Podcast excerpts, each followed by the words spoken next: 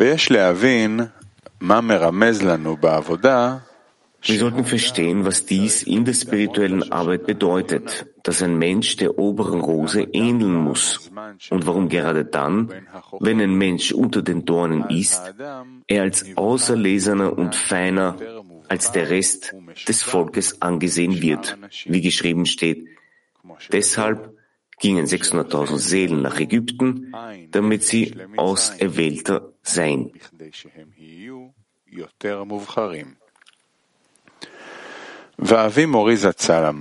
Balasulam sagte, warum wird Malchut eine Rose genannt? Denn ein Mensch kann die Last des Himmelsreich nur dann auf sich nehmen, wenn er den Willen zu empfangen in sich überwindet. Denn er kommt und fragt einen Menschen, wenn er um des Gebens willen arbeiten will. Also um seines Schöpfers willen und nicht für sich selbst.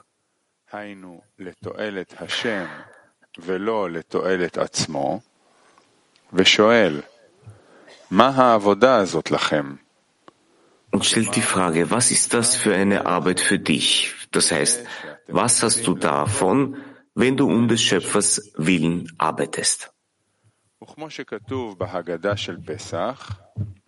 In der Pesach Haggadah steht geschrieben, die Antwort ist, schlagt seine Zähne aus.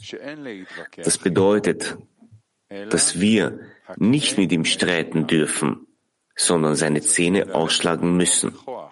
Das heißt, wir müssen mit Kraft gegen ihn vorgehen, um ihn zu überwinden. Das heißt, wenn er mit seinen Fragen kommt, wir müssen uns daran erinnern, dass er gerade dann mit diesen Fragen kommt, wenn man um des Gebens willen arbeiten will.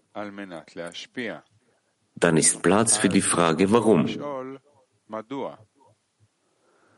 Aber wenn der Mensch arbeitet, um Belohnung zu empfangen, hat dieser Frevler nichts zu fragen. Dürfen wir nicht antworten oder darüber nachdenken, was wir ihm antworten sollen?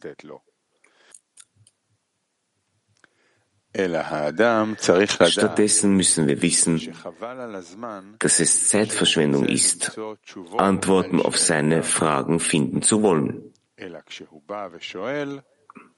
Wenn er kommt und fragt, sollte der Mensch vielmehr sofort mit aller Kraft entgegentreten und ihn kraftvoll überwinden und sich nicht in Diskussionen verstricken.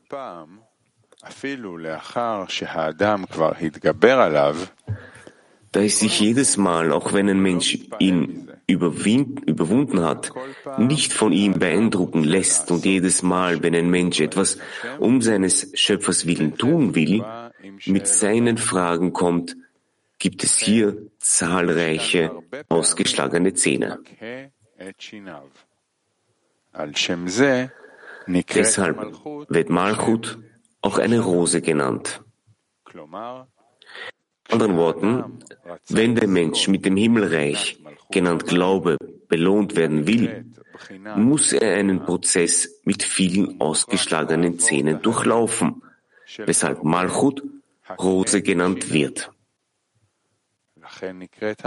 Er sagte, dass dies die Bedeutung von dem Sieger auf Rosen ist, was bedeutet, dass der Sieg speziell durch Rosen kommt. שעניין הניצחון בא דווקא על ידי שושנים. כנ"ל.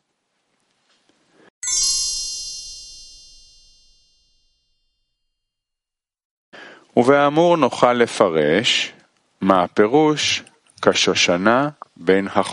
dem oben Gesagten können wir die Bedeutung von wie eine Rose unter Dornen interpretieren.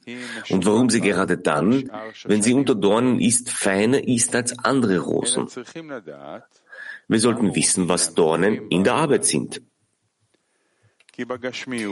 In der irdischen Welt stechen die Dornen die Rose. Aber was deutet das in der Arbeit an?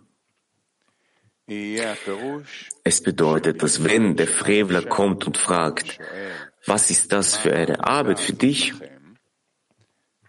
sticht er die Gedanken und das Herz des Menschen und lässt ihn lernen. Wie die Dornen in der Körperlichkeit stechen, so stechen die Fragen in den Menschen.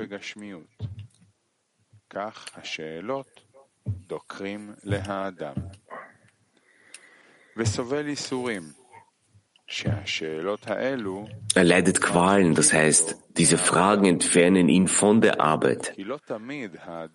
Denn man kann seine Fragen nicht immer überwinden und er beginnt zu sehen, dass er von der Kedusha abfällt. Denn normalerweise kommen diese Fragen während eines Aufstiegs, wenn der Mensch versteht, dass es sich lohnt, um des Gebens willen zu arbeiten.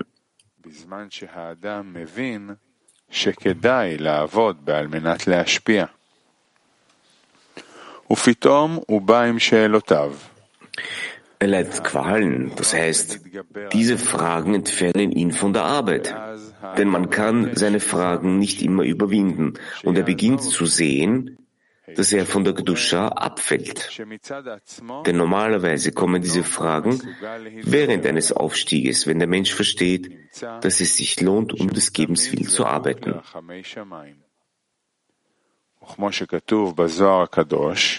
Aber plötzlich kommt er mit seinen Fragen und man muss ihn überwinden. Zu diesem Zeitpunkt kommt der Mensch und bittet den Schöpfer um Hilfe, denn er sieht, dass er ihn dass er ihn alleine nicht überwinden kann. Daraus folgt, dass er immer der Barmherzigkeit des Himmels bedarf. Wie es im heiligen Sohr geschrieben steht, wird die Hilfe, die von oben kommt, als eine Seele betrachtet, die er jedes Mal empfängt. Das heißt, dass die Hilfe, die er von oben empfängt, Licht ist, das einem die Kraft gibt, das Böse in ihm zu überwinden. Darüber wurde gesagt, wer kommt, um sich, zu, um sich reinigen zu lassen, dem wird geholfen. So können wir die Worte wie eine Rose unter Dornen interpretieren.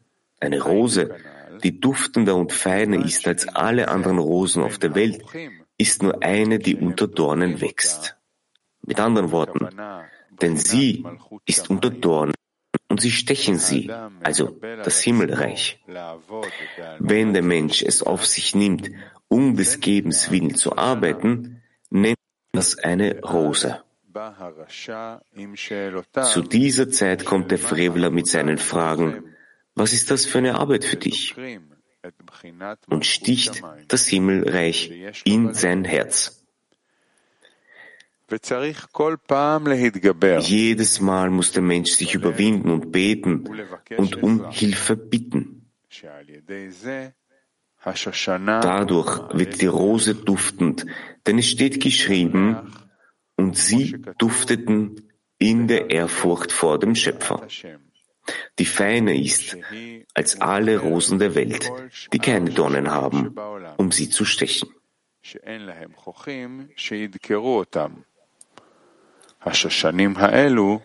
Diese Rosen sind nicht so fein wie, wie die Rose, die unter Dornen ist. Das soll uns lehren, dass man sich nicht erschrecken soll, wenn der Freveler immer wieder zu ihm kommt und fragt, was ist das für eine Arbeit für dich? Und er ihn nicht überwinden kann.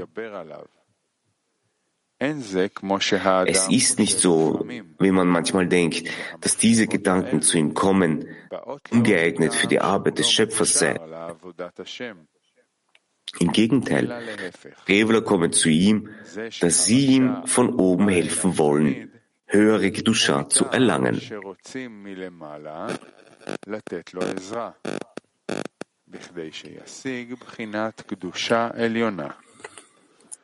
Werden ihm diese Störungen zuteil, damit er einen Mangel hat, um Hilfe zu bitten.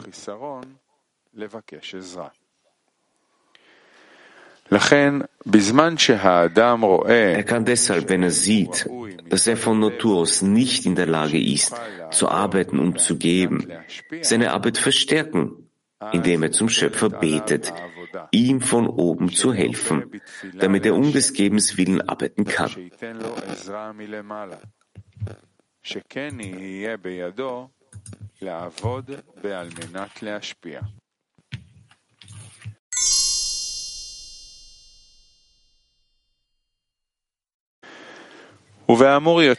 Daraus folgt, dass man sich dafür hüten sollte zu sagen, wenn er sieht, dass die Frevler immer mit Fragen zu ihm kommen, die Dornen genannt werden, und die Rose in seinem Herzen stechen, dass dies ein Zeichen dafür ist, dass er dieser Arbeit des Gebens unwürdig sei, weil das nicht für ihn ist, da er sieht, dass er nicht die Kraft hat, das Böse zu überwinden.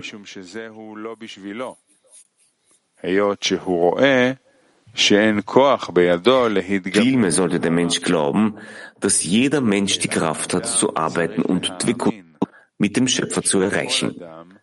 So wie unsere Weisen sagten, man sollte sich immer als halb schuldig, halb unschuldig sehen. לעולם יראה האדם עצמו חציו חייב וחציו זכאי. das heißt, entsprechend dem Guten in ihm ist die Kraft des Bösen. Sonst kann der Mensch das Böse nicht bezwingen, denn es ist mehr als das Gute. Wir müssen unseren Weisen glauben, die gesagt haben, dass dies so ist, damit sich der Mensch des Verdienstes entscheiden kann. Deshalb hat das Böse immer, egal in welcher Situation, nicht mehr Macht als das Gute in ihm. Deshalb wurde gesagt, wenn er eine Mitzvah ausführt, ist er glücklich. Er hat sich und die ganze Welt auf die Seite des Verdienstes gestellt.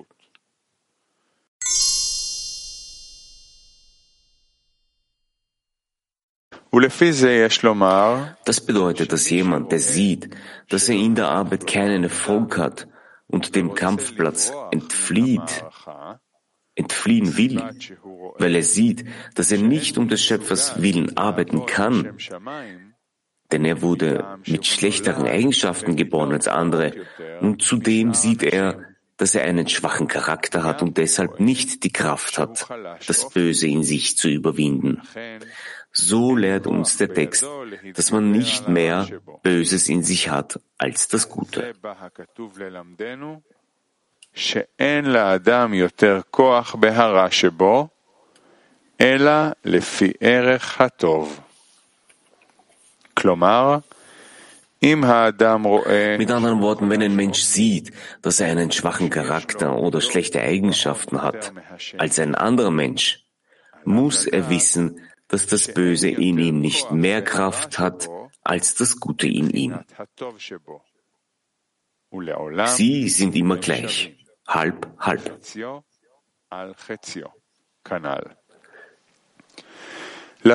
Wenn er deswegen deshalb sehen kann, dass ein anderer Mensch bessere Eigenschaften hat als er, sollte er nicht sagen, dass es für ihn, für jenen leichter ist zu arbeiten als für ihn und dass der andere deshalb arbeitet. Vielmehr sollte man wissen, dass der Mensch in dem Maß Böses hat, in dem er Gutes hat. Wenn also der andere bessere Eigenschaften hat, hat, hat er auch schlechtere Eigenschaften als der andere, denn das Böse und das Gute sind immer gleich stark. שלעולם הרע והטוב הם שקולים בכוחות.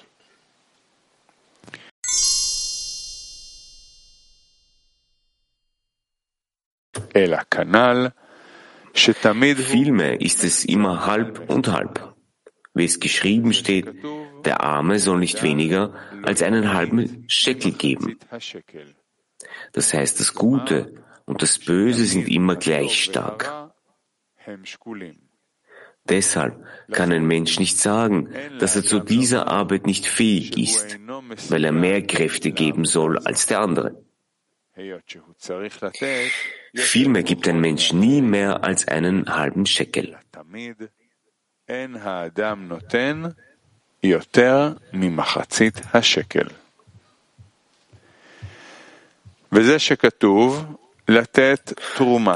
Das ist die Bedeutung dessen, was geschrieben steht, dem Ewigen einen Beitrag zu geben. Das heißt, der Beitrag, den man dem Schöpfer geben sollte, ist nur die Hälfte. Was bedeutet, dass ein Mensch das Gefühl hat, dass der Schöpfer ihm helfen wird, die Füllung zu geben.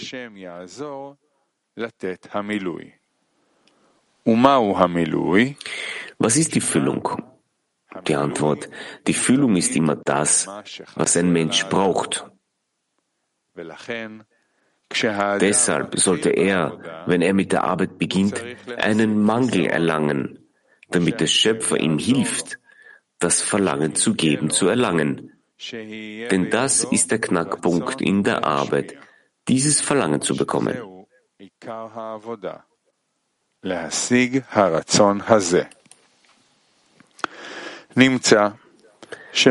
Daraus folgt, dass die Hälfte als Notwendigkeit für die Angelegenheit bezeichnet wird, zu fühlen, wie sehr er es braucht, dieses Verlangen zu erhalten, das heißt das Leiden zu erhalten, wenn er das Verlangen zu geben nicht hat, um den Verlust zu erkennen, wenn er das Verlangen zu geben nicht hat.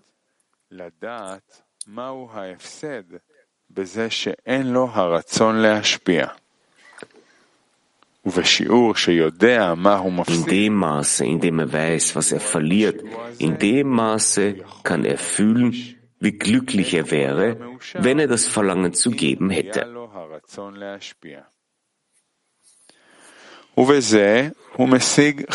Er erhält dadurch die Hälfte der Angelegenheit, das heißt das Kli, für den Schöpfer, um sein Verlangen zu stillen, indem er ihm von oben eine zweite Natur namens Verlangen zu geben gibt.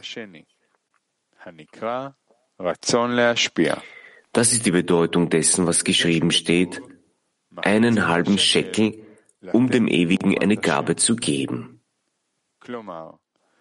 Mit anderen Worten, der Mensch muss wissen, dass er nur die Hälfte geben kann, wie ihn ein Gebet macht die Hälfte.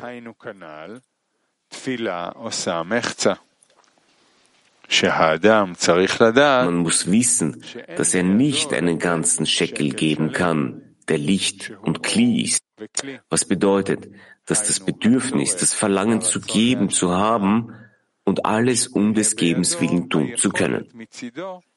לעשות הכל על מנת להשפיע.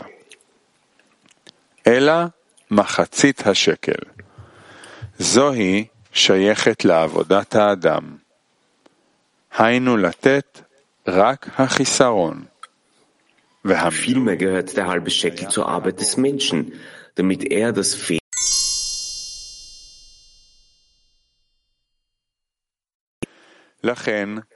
Deshalb wird ein Mensch, nachdem er vom Schöpfer mit dem Verlangen zu geben belohnt wurde, mit dauerhaften Glauben belohnt, wie es geschrieben steht, dass wir dem Schöpfer dankbar sein müssen, dass er uns mit der Annäherung belohnt.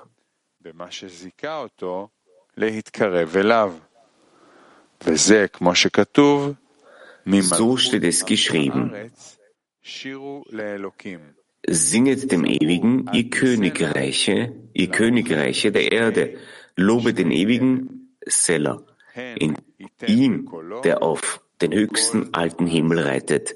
Er wird mit seiner Stimme, einer mächtigen Stimme sprechen.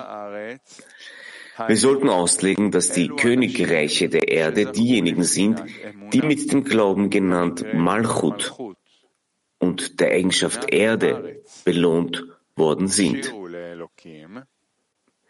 Singet dem Ewigen, sie sollen für den Schöpfer singen, der sie mit der Eigenschaft des Glaubens belohnt hat. Malchut wird auch Gott genannt, denn es steht geschrieben, singt dem Ewigen ein Loblied, Selah.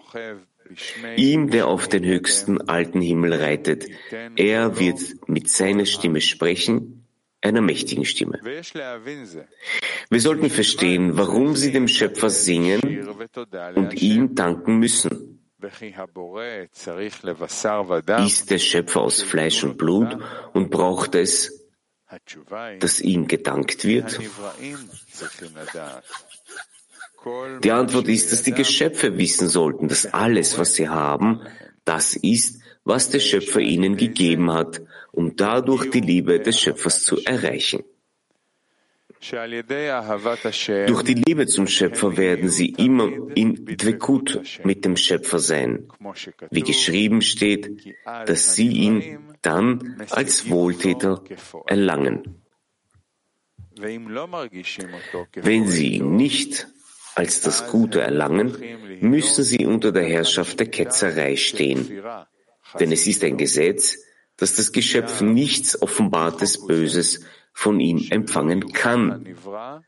Denn es ist ein Makel in der Herrlichkeit des Schöpfers, dass das Geschöpf ihn als Übeltäter wahrnimmt, wie es dem vollkommenen Handelnden unwürdig ist. כי אין זה מתאים לפועל השלם. וזה שכתוב, הן ייתן בקולו... das ist die Bedeutung dessen, was geschrieben steht. Er wird mit seiner Stimme, einer mächtigen Stimme sprechen. Mit anderen Worten, die Geschöpfe müssen singen und ihm dafür danken, dass sie die Stimme des Schöpfers hören durften. Das heißt, indem sie spüren, dass für ihnen die Eigenschaft von Malchut gegeben hat, die der Glaube genannt wird, indem sie spüren, dass der Schöpfer kommt, fügt dies ihnen die Liebe des Schöpfers zu, wie geschrieben steht. Er wird mit seiner Stimme sprechen. Und was er mit seiner Stimme und was wird er mit seiner Stimme sagen? Eine mächtige Stimme.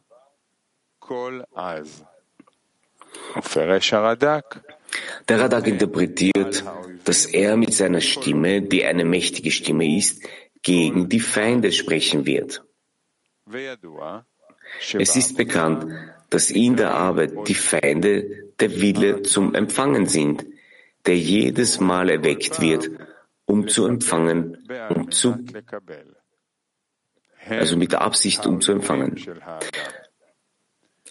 Sie sind die Feinde des Menschen, denn sie hindern den Menschen daran, die Freude und den Genuss zu empfangen.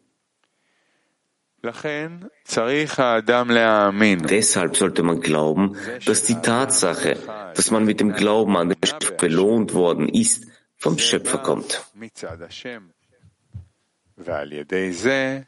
זכה שכל השם הוא המכניע er wird dadurch belohnt, dass die Stimme des Schöpfers die Feinde unterwirft, was bedeutet, dass der Wille zu empfangen aufgibt und an seiner Stelle das Verlangen zu geben tritt und er nun um seines Schöpfers Willen arbeiten will. Das kommt von der Stimme des Schöpfers, wie geschrieben steht. Die Stimme des Ewigen ist mächtig.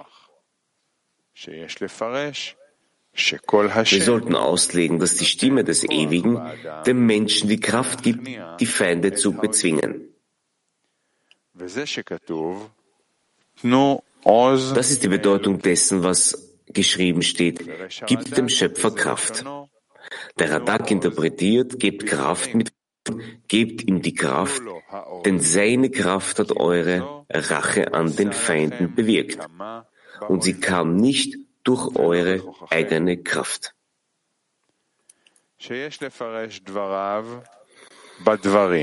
Wir sollten seine Worte mit Worten so auslegen, dass sie sagen, dass die ganze Kraft von der Stärke kommt, die der Schöpfer allein getan hat.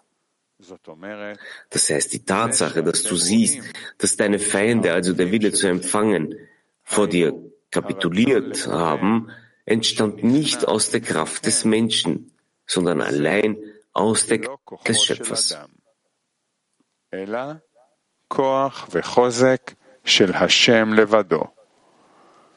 Das ist so, wie der Radak sagt, seine Kraft hat deine Rache an den Feinden bewirkt und nicht deine eigene Kraft.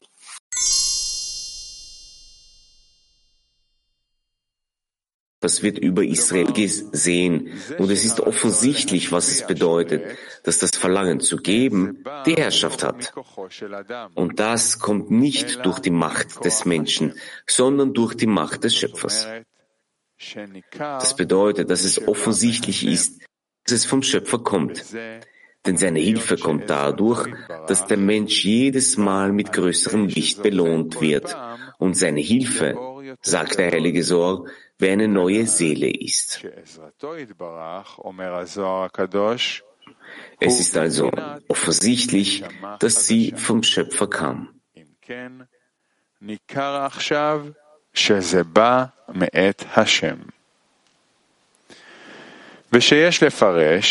Wir sollten, den, wir sollten den Grund dafür, dass ein Mensch die Gefäße des Gebens nicht selbst erreichen kann, auslegen. Die Antwort lautet, wenn ein Mensch die Gefäße des Gebens selbst erreichen könnte, würde er sich mit wenig zufrieden geben und sich als vollkommener Mensch fühlen.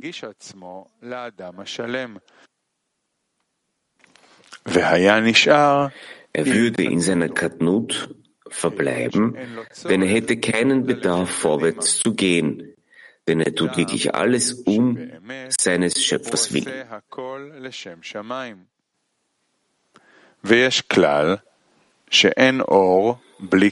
Es gibt eine Regel, die besagt, dass es kein Licht ohne ein Kli, also einen Bedarf gibt.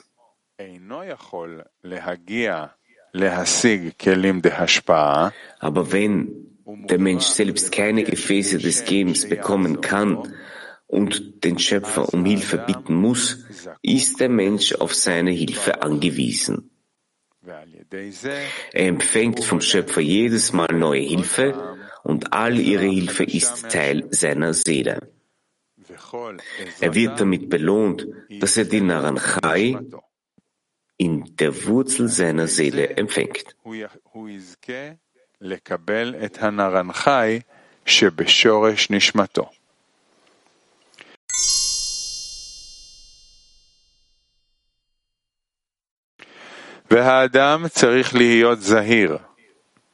Ein Mensch muss bedacht sein, die Last des Himmelreichs bedingungslos auf sich zu nehmen. Das nennt man bedingungslose Hingabe.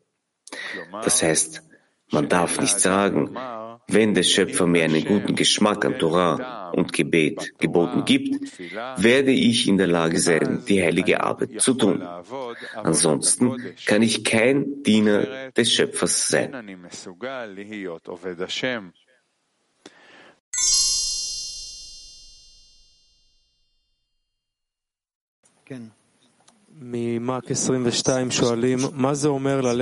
Mark 22 stellt die Frage, was bedeutet es, gegen das Böse zu gehen und sich äh, darüber zu überwinden und nicht mit ihm zu diskutieren?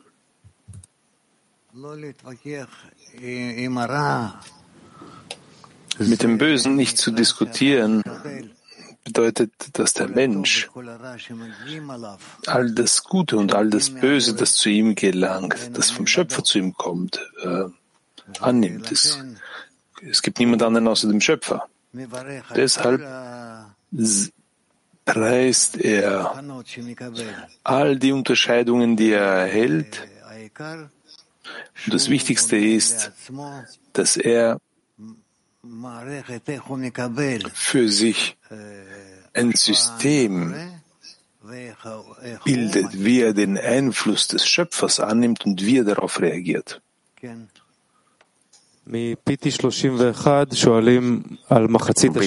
Bitte 31 stellt die Frage gestellt über den halben Shekel. Manchmal gehen wir mehr oder weniger als äh, diesen halben Shekel. Wie können wir das richtige Maß äh, mehr oder weniger einschätzen?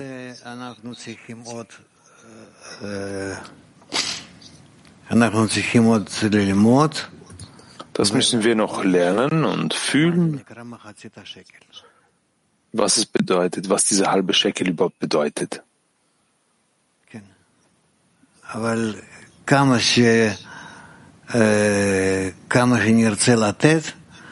Aber je mehr wir geben wollen, wir werden niemals mehr als die Hälfte geben können.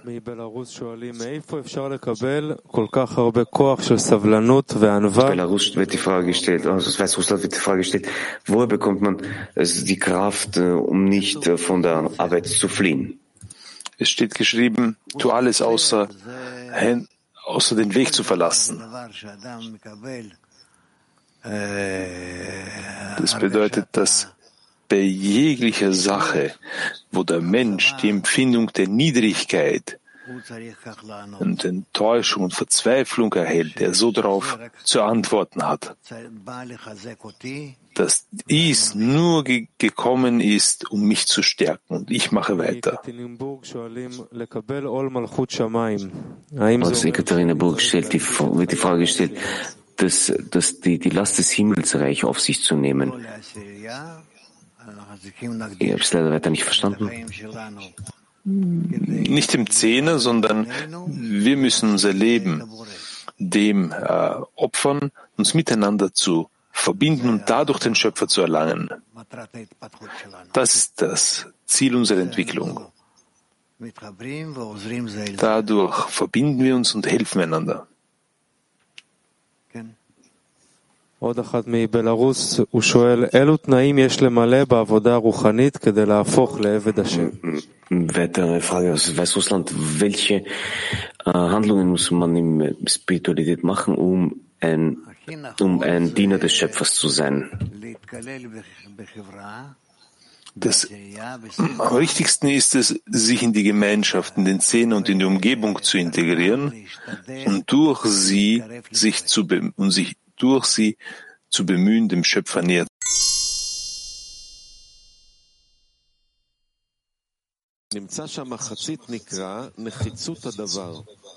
dass die, die Hälfte des Scheckels die Notwendigkeit der Sache ist und man muss spür, wahrnehmen, wie es notwendig ist, dieses Verlangen zu erlangen und ein Leid verspüren, dass er nicht die Absicht des Gebens hat und, und verstehen, welchen Verlust er hat, wenn er dies nicht erlangt und in dem Maße, in dem er darin verliert, zu erkennen, wie, er, wie sehr glücklich wäre, wenn er die Eigenschaft des Gebens erlangen würde. Ja. Wie befindet man sich in dieser Sache? Worin genau? Sich vorstellen, welchen Genuss wir hätten, wenn wir die, das, das die Eigenschaft des Gegebens hätten und welches Leid wir wahrnehmen, wenn wir es nicht haben. Wir müssen übergehen auf eine andere Linie, auf einen anderen Pfad, dass wir dem Schöpfer geben wollen, ihm nahe kommen wollen und wirklich in die, mit all unseren Kräften darin sein sollten. Und sonst machen wir außerdem nichts anderes.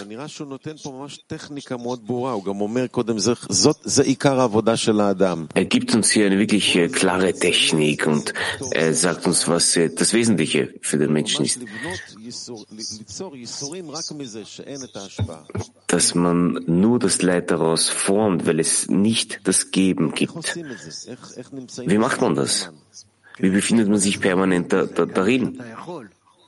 Versuch die ganze Zeit darin zu sein, wie sehr du kannst. Und dass, wenn du siehst, dass, dass du darin nicht sein kannst, dann erhebe diesen Teil zu einem Gebet. Aber sich darin immer zu befinden, braucht man doch eine Vorbereitung, damit nur das existiert. Hm.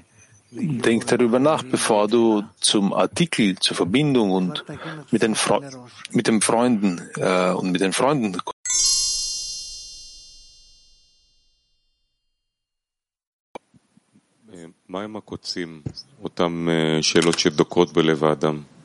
Was sind diese Dornen, die in das Herz des Menschen stechen?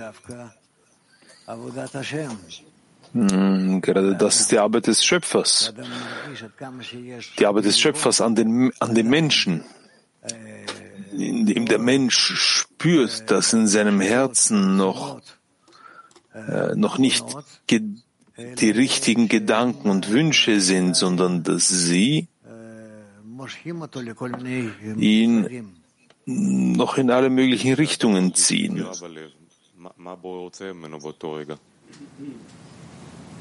Wenn der Mensch äh, diesen Punkt im Herzen hat, was, was möchte der Schöpfer dann von ihm? Den, den, den Stich im Herzen spürt, was ähm, der, für gewöhnlich möchte der Schöpfer, dass der Mensch sich überprüft und sieht, worin er mit dem Schöpfer nicht einverstanden ist. Fragen, die in das Herz des Menschen äh, stechen, sind die notwendig in der Arbeit des ja. Menschen? Wird das als äh, Leid bezeichnet? Nein. Äh, er wird so auf das Ziel ausgerichtet. Kann man eine neue Kraft von oben erwerben, ohne diese Dornen zu spüren, die Dornen zu begrüßen? Nein. Äh, wie sollte der Mensch denn den Weg sonst durchmachen? Auf dem Weg der Tora gibt es diese, diese stechende Dornen oder nicht? Ja, natürlich wird der Mensch gestochen. Es ist so wie, wie König David geschrieben hat. Es ist eine Dorne unter, eine, eine Rose unter Dornen. Und wie funktioniert das ohne dem Stechen der Dornen? Nein, der Mensch, wenn der Mensch von vornherein weiß, dass er auf dem Weg des Gestochenwerdens geht, dann achtet er darauf, inwieweit er gestochen wird und wird, äh, nimmt sich in Acht nicht vor den, von den Dornen, die ihn stechen, sondern im Gegenteil. Er nimmt sich in Acht davor, nicht darauf zu achten. Das heißt, dass er sie verpassen könnte.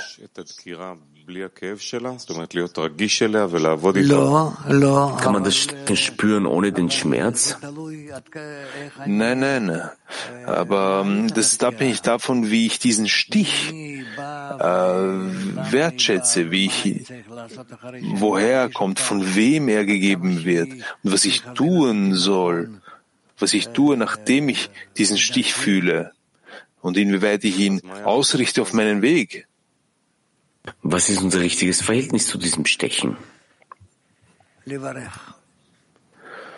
Es zu segnen, zu preisen. Auf der einen Seite sollte man vorsichtig sein, aber wenn der Stich kommt, sollte man dies preisen und weitermachen bis zum nächsten Stich. Das heißt, man sollte sich nicht ausrichten, gestochen zu werden, aber das, was, das, was wird, das ist halt so.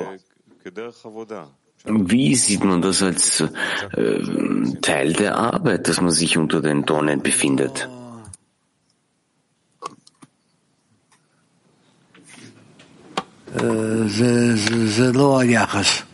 Ähm, nein, das ist nicht die, die Einstellung. Wir müssen all diese Stiche als Ausrichtungen auf unserem Weg sehen. Sie sind, das sind Ausrichtungen auf unserem Weg. Denn wie kann es anders sein? Ich muss vom Minus und vom Plus, also von beiden Seiten, einen, meinen, eine, eine Richtung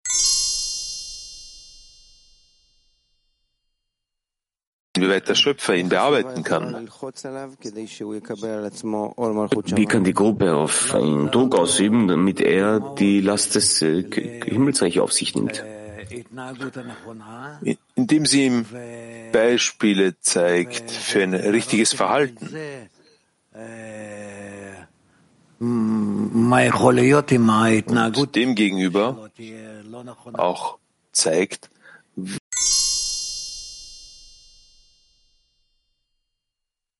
seinem Bein, damit er das Pferd ausrichten kann. Und es schreibt doch hier, dass diese Stechen der Dornen ein Teil seiner Seele sind, damit der Schöpfer ihm das gibt, damit er sich korrigieren kann. Das fühlt sich an, wie als wenn das das Wesentliche unserer Arbeit ist. Also diese, das Stechen zu erkennen, welche von ihm kommen und er zu tätigen, bis er erkennt, dass der Schöpfer ein guter Handelnder ist und auf, auf, auf diesem Wege hört sich das an, wenn das wirklich ein individueller Weg ist des Menschen. Und, und wenn, was mache ich damit, wenn ich einen Freund sehe, für den es schwierig ist, diese, das Stechen der Dornen äh, zu empfangen? Wie kann ich ihm helfen? Das ist ein Beispiel, wie ihr euch viel voranschreitet, euch überwindet und gerade durch diese Stiche geht.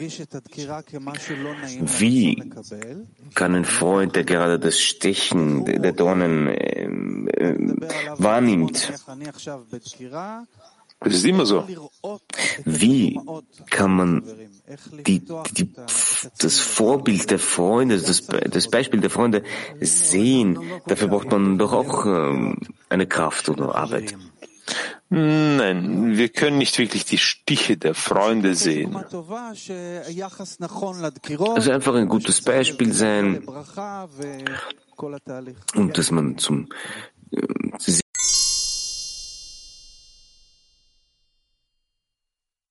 Ich nicht. Ich habe eine ergänzende Frage. Im Artikel steht geschrieben, dass der Mensch seinen Zustand erkennt und zu einem Zustand gelangen muss, um von dem Schöpfer zu, Schöpfer zu bitten. Ist das was, was befindet sich in die, was sollte sich in dieser Hilfe, äh, in der, in das, das Bitten für diese Hilfe befinden? Dass ich das, was ich umsetzen möchte, dass ich dazu keine Kraft habe. Aber welche Art und Form der Hilfe brauche ich, wenn ich enthülle, dass ich keine Kraft habe? Ich möchte geben, aber ich habe keine Möglichkeit. Ich, ich bitte für was? Damit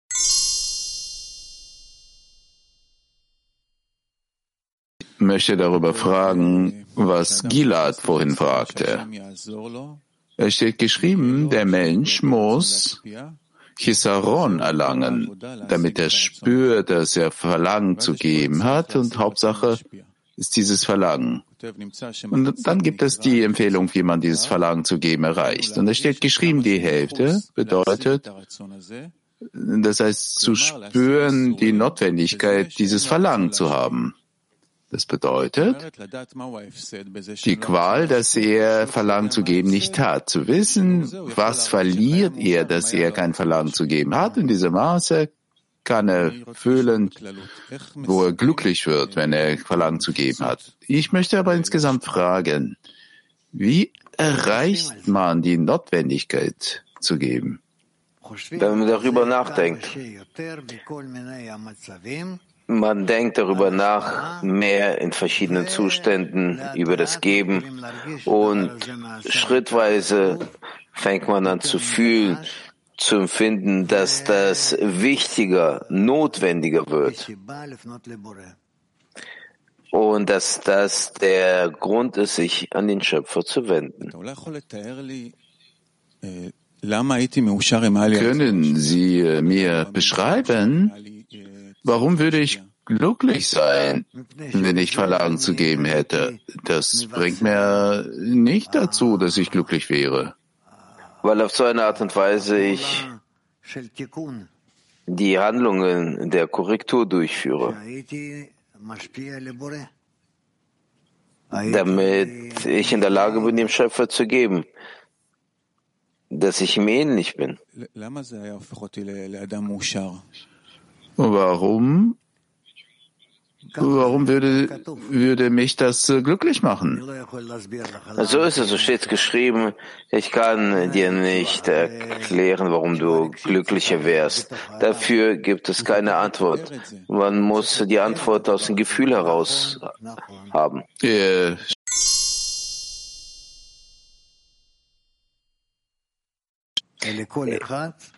In der Regel machen wir das nicht so, sondern jeder muss das im Inneren von sich vorstellen. Ja, deshalb frage ich ja, weil ich sehe die ganzen Stiche und äh, Leiden. Davon sollte mir schlecht gehen, dass ich nicht geben möchte. Und von hier kommen all die Qualen und die Leiden, richtig? Ja.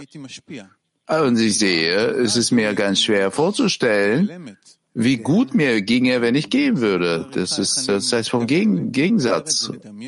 Ja. Ich versuche mit ihm zu kehren. Wie soll ich mir das vorstellen, damit äh, man sich von der Stelle bewegt? Ich verstehe dich nicht. Du willst dem Schöpfer geben?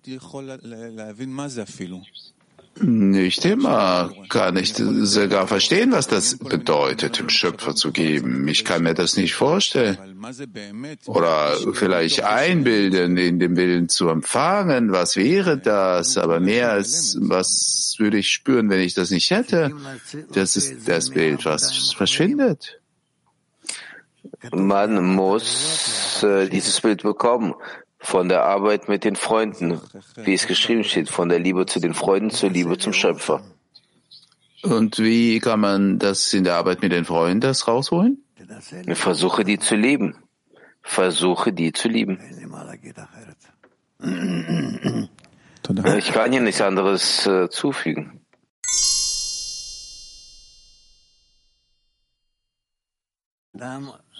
Dass der Mensch die Segnung spürt? Wenn der Mensch den Schöpfer segnet für all mögliche Formen des Verhältnisses des Schöpfers zu ihm. Er wendet sich an den Schöpfer, wenn, wenn er mit der Bitte zum Schöpfer sich wendet. Ja. Was ist das Wesen dieser Wendung an den Schöpfer? Er muss das wie eine Segnung fühlen, wie ein Segen, als ob ich eine Ehre jetzt habe, überhaupt mich an den Schöpfer zu wenden. Das meinen Sie? Nein, nein, das ist jetzt. Äh, was ist dieses Segen? Ich segne den Schöpfer, dass er mir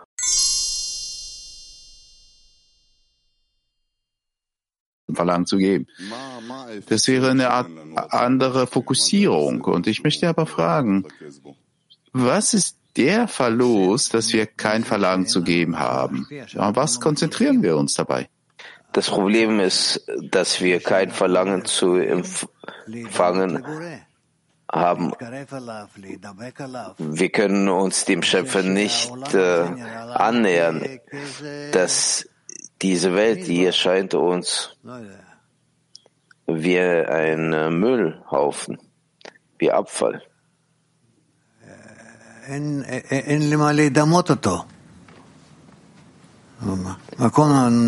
Also ich kann es äh, mit nichts vergleichen. Alles stinkt, alles ist äh, maximal niedrig. Kann man all die Leiden und den negativen Zustand damit verbinden, dass ich kein Verlangen zu geben habe? Stimmt das? Ja.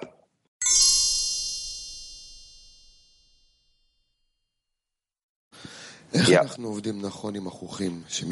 Vielen Dank. Wie arbeiten wir richtig mit den, mit den äh, Dornen, die sich offenbaren? Wir müssen versuchen, unsere ganze vorherige Erfahrung nutzen, all unsere Kräfte nutzen, die wir von den Freunden erhalten haben, zwischen den Freunden erhalten haben. Wir müssen uns bemühen, zwischen den Dornen uns zu bewegen. Ich, äh, zumindest mache ich das so heute, wenn die Fragen aufkommen, versuche ich die ganze Zeit, diese zu ignorieren und über ihnen zu gehen. Und ich sehe, ich verliere etwas in der Arbeit, weil ich nachher nicht um Kraft bitten kann. Gebet, kein Gebet, äh, welches ich erwachen muss. Etwas verschwindet weil ich über den Verstand gehe und ich sehe nicht, dass ich etwas richtig täte. Vielleicht versuchst du einfach, diese Fragen loszuwerden, ohne äh, Entscheidungen, ohne Lösungen. Ohne dem kannst du das Ziel nicht erreichen. Und deshalb frage ich ja, wie arbeite ich richtig mit diesen ganzen Fragen und nicht sagen, oh, ich gehe über den Verstand und dann mein Ego beherrscht und stehlt die ganze Arbeit von mir. Dann ist es ja nicht über den Verstand, richtig? Ah ja, aber das sagst du nur so. Wie macht man das so, dass das nicht einfach eine leere Bitte wäre? Wie hebt man sich über den Fragen und nicht in den Zustand fällt, der, welcher dich aus der Arbeit rausschmeißt? Ja. Wie arbeite ich richtig mit solchen Fragen? Es gibt nur ein Problem. Mit diesen Fragen musst du arbeiten, indem du die zum Schöpfer wendest. Du richtest diese Fragen zum Schöpfer aus.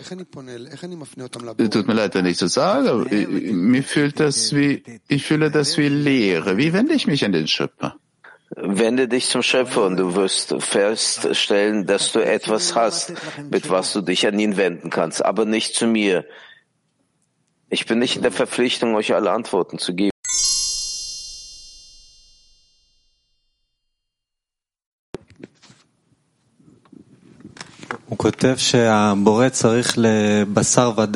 Er schreibt, der Schöpfer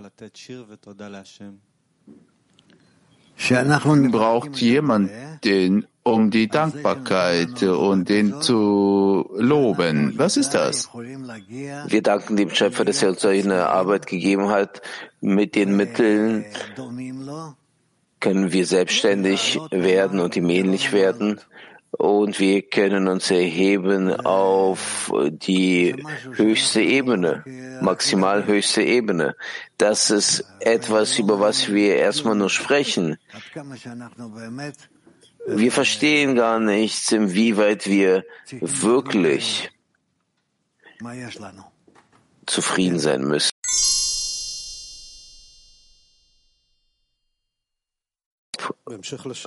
Sich befinden.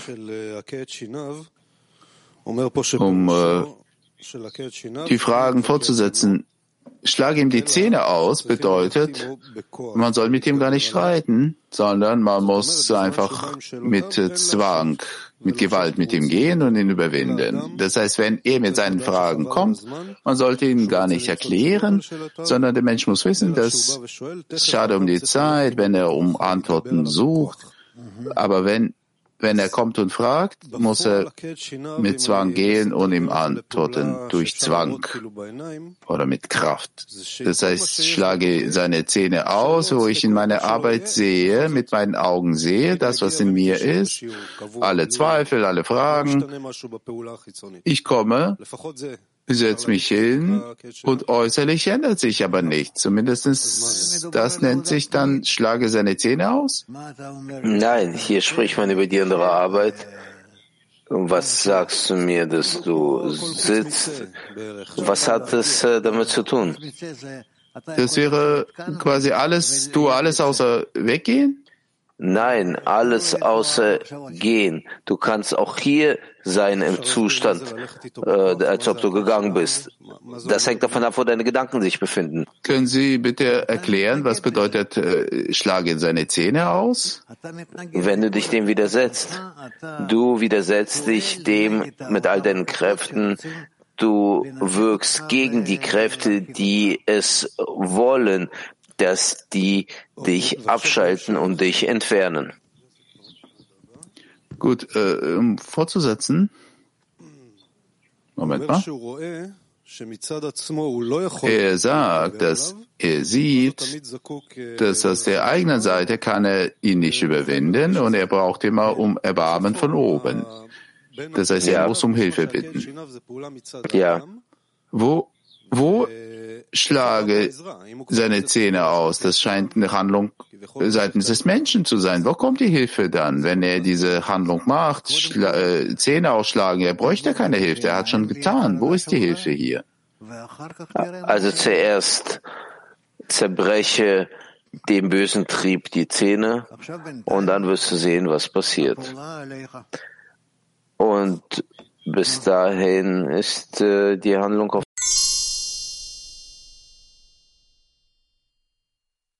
hat ein Beispiel angeführt. Ein Kind, was sich entwickelt von den Eltern, möchte empfangen. Sie hatten früher dem Freund geantwortet, dadurch, dass ich mich an den Schöpfer wende, erreiche ich die Unabhängigkeit. Aber das kommt raus, die Unabhängigkeit, dass mir alles fehlt und ich hänge nur vom Schöpfer ab.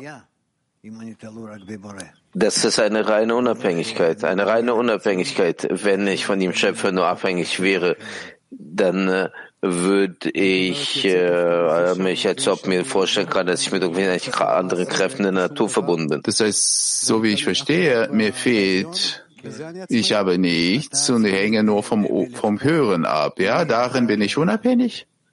Ja, du bist un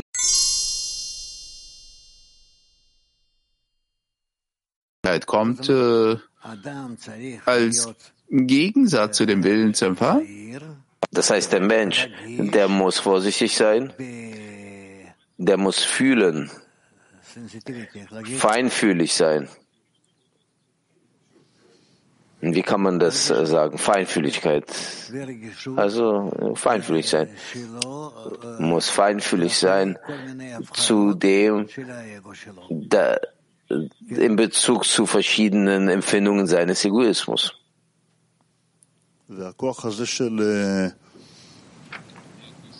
Und äh, diese Kraft, irgendwelche Handlungen zu, durchzuführen, die die Kraft, die er nicht hat, kann er nur von der Umgebung, von der Gruppe bekommen? Ja. Und das meint er damit, weil er sagt, man muss zu bedingungslosen äh, Unterwerfung kommen? Er muss angenähert sein zu allen Freunden. Er muss denen helfen, dass sie zur Verschmelzung miteinander gelangen können und mit dem Schöpfer. Er von seiner Seite muss sich äh, so benehmen, so auch jeder Freund. Dadurch wollen die alle zusammen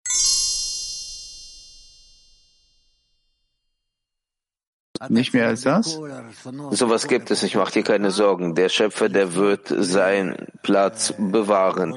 Du musst dich mit deinen ganzen Kräften an den Schöpfer wenden.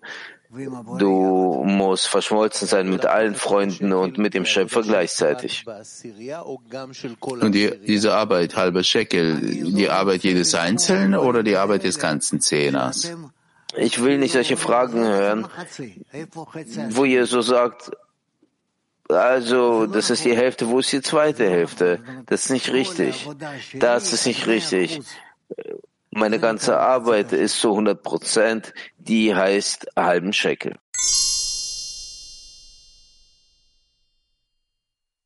Was vor dir steht auf dem Weg. Wenn ich äh, vorankomme, ja. Also ich mache Schritte in diesen Dornen, unter diesen Dornen, aber mehr als die Hälfte der Zeit bin ich im Zustand eines Schlafs. Ich verstehe nicht, was du sprichst. Gut. Wenn die Dornen mich erwecken, zum Gebet, näher zum Schöpfer zu kommen, vorankommen. Aber die meiste Zeit, zumindest die Hälfte der Zeit, bin ich im, im Schlaf. Ich komme nicht voran. Wie, wie wache ich denn auf? Wie kann ich mich selbst erwecken und, und zu fühlen, dass die Dornen mich voranbringen? Nur durch die Verbindung mit den Freunden, nur durch die Verbindung mit den Freunden, dass jeder von denen so auch fühlt wie du und jeder von euch fühlt, dass eure Arbeit nicht vollkommen ist, aber durch die Verbindung zwischen euch kommt ihr zu der Vollkommenheit. Also die Verbindung mit ihnen ist für sie zu bitten, zu überwinden, den Zustand des Schlafs zu überwinden? Ja, ja. Kann der Schöpfer, der Schöpfer kann alles tun. Der Schöpfer, lass ihn dem Schöpfer.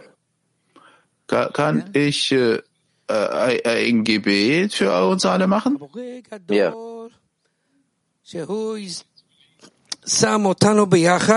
Der Schöpfer ist groß. Er hat uns äh, zusammen hier hinter diesen Tisch äh, platziert, im Zustand der Einheit. Wir können den Schöpfer wecken, alles, alle Wunder zu machen.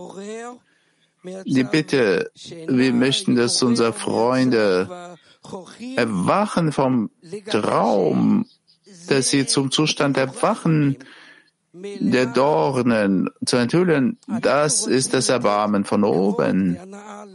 Wir wollen die Ehre und den Genuss geben, nach oben. Gebe uns die Einheit, damit du Genuss bekommst.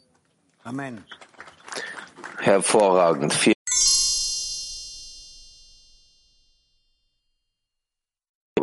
kommen. Wie, wie hat er gesagt? Wie muss man arbeiten für den Schöpfer ohne jegliche Bedingungen? Wie kommt man zu einem Zustand? Dadurch, dass wir uns mit den Freunden verbinden und kommen in dem Ge also in dem gemeinsamen Geben einander, so dass es uns wichtig ist, nur gemeinsam zu sein. Dieses Gemeinsam ist dieses Kli, richten wir dem Schöpfer aus, dass er damit mit diesem Kli tut, was er braucht. Wir sind bereit, die Arbeiter des Schöpfers, die Sklaven vom Schöpfer zu sein. Das nennt sich dann